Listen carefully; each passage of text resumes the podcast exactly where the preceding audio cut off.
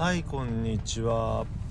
えー、今日はですね今シーズン見ているドラマ「不適切にも程がある」の話をしたいと思います、まあ、ちょっと前にね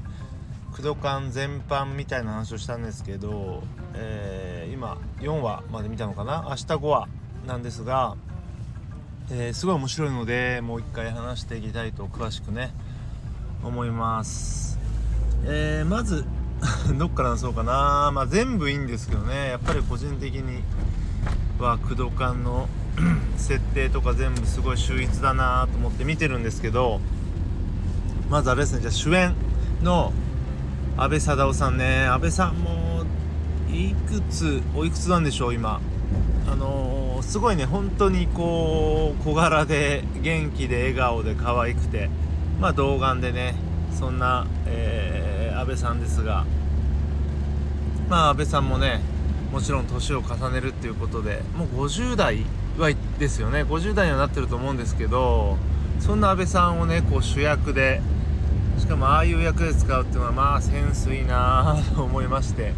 こうね安倍さんもああいう格好してタバコ吸ってなんてやってるとねいい感じのおじさんに見えてくるからまたいいもので。でそこで相手がまたね中里依紗というのがいいですよね。もうね中里依紗さんは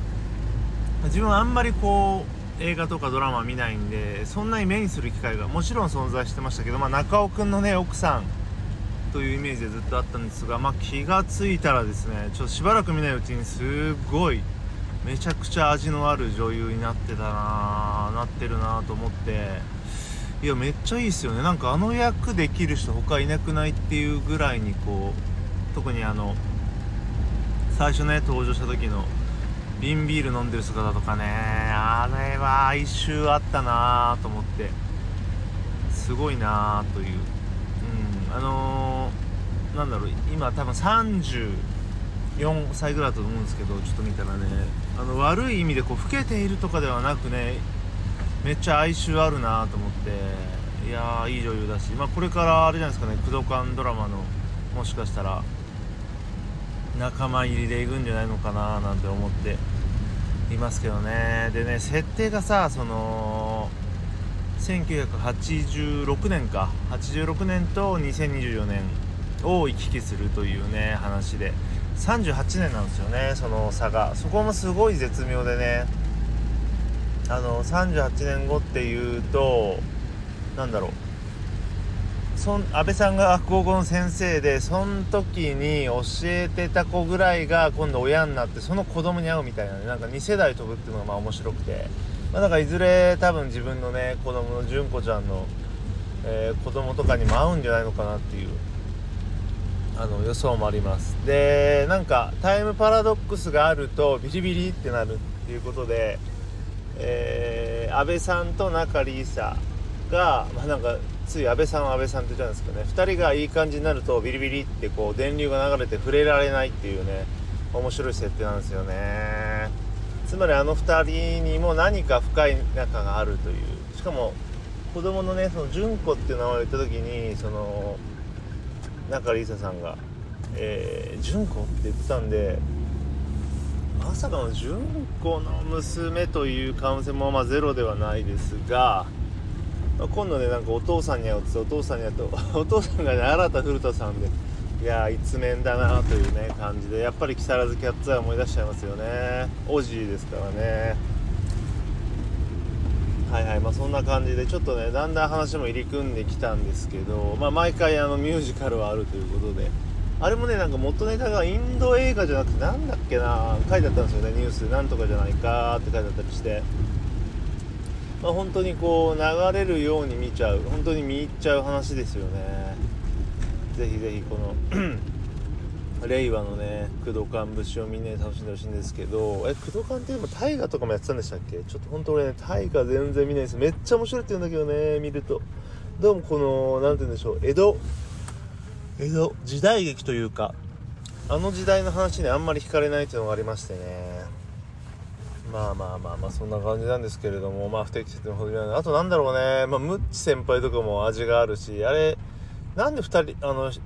人2役やってんのかなと思ったら一応息子の設定なんだね。ムッチさんのね。それおもろいなと思って。あとあれだよねあのバーのマスターがこれ誰だっけなと思ったら袴田さんっていうね吉彦さん袴田さんでただまあまあまあまあ80何歳なんだっけ38年後とはいえおやおじさんになりすぎでしょおじいちゃんになっちゃってるっていうねバーのマスターがね。あの人もまあ有名なあの俳優さんみたいなんですけどちょっと老けすぎじゃねっていうこれ。88年後あ38年後の安倍さん小川先生だけはどうなってんだろうって気になったりもしますしね。うんでもね本当あのー、多分俺らより10個ぐらい上の人が多分ドンピシャであの昭和世代って楽しいと思うんですよね。ちょっとね自分はまだ見てないあの見たことない感じのテレビとかノリなんで多分あの頃自分4歳とかだと思うんで。ちょっと自分にはちょっと早いっていう感じですね。つまり自分より10個ぐらいまさにその安倍佐藤さんぐらいの人が見るともうたまらないんだろうなってね。逆に最近の人が見ると何やれって思うと思うんで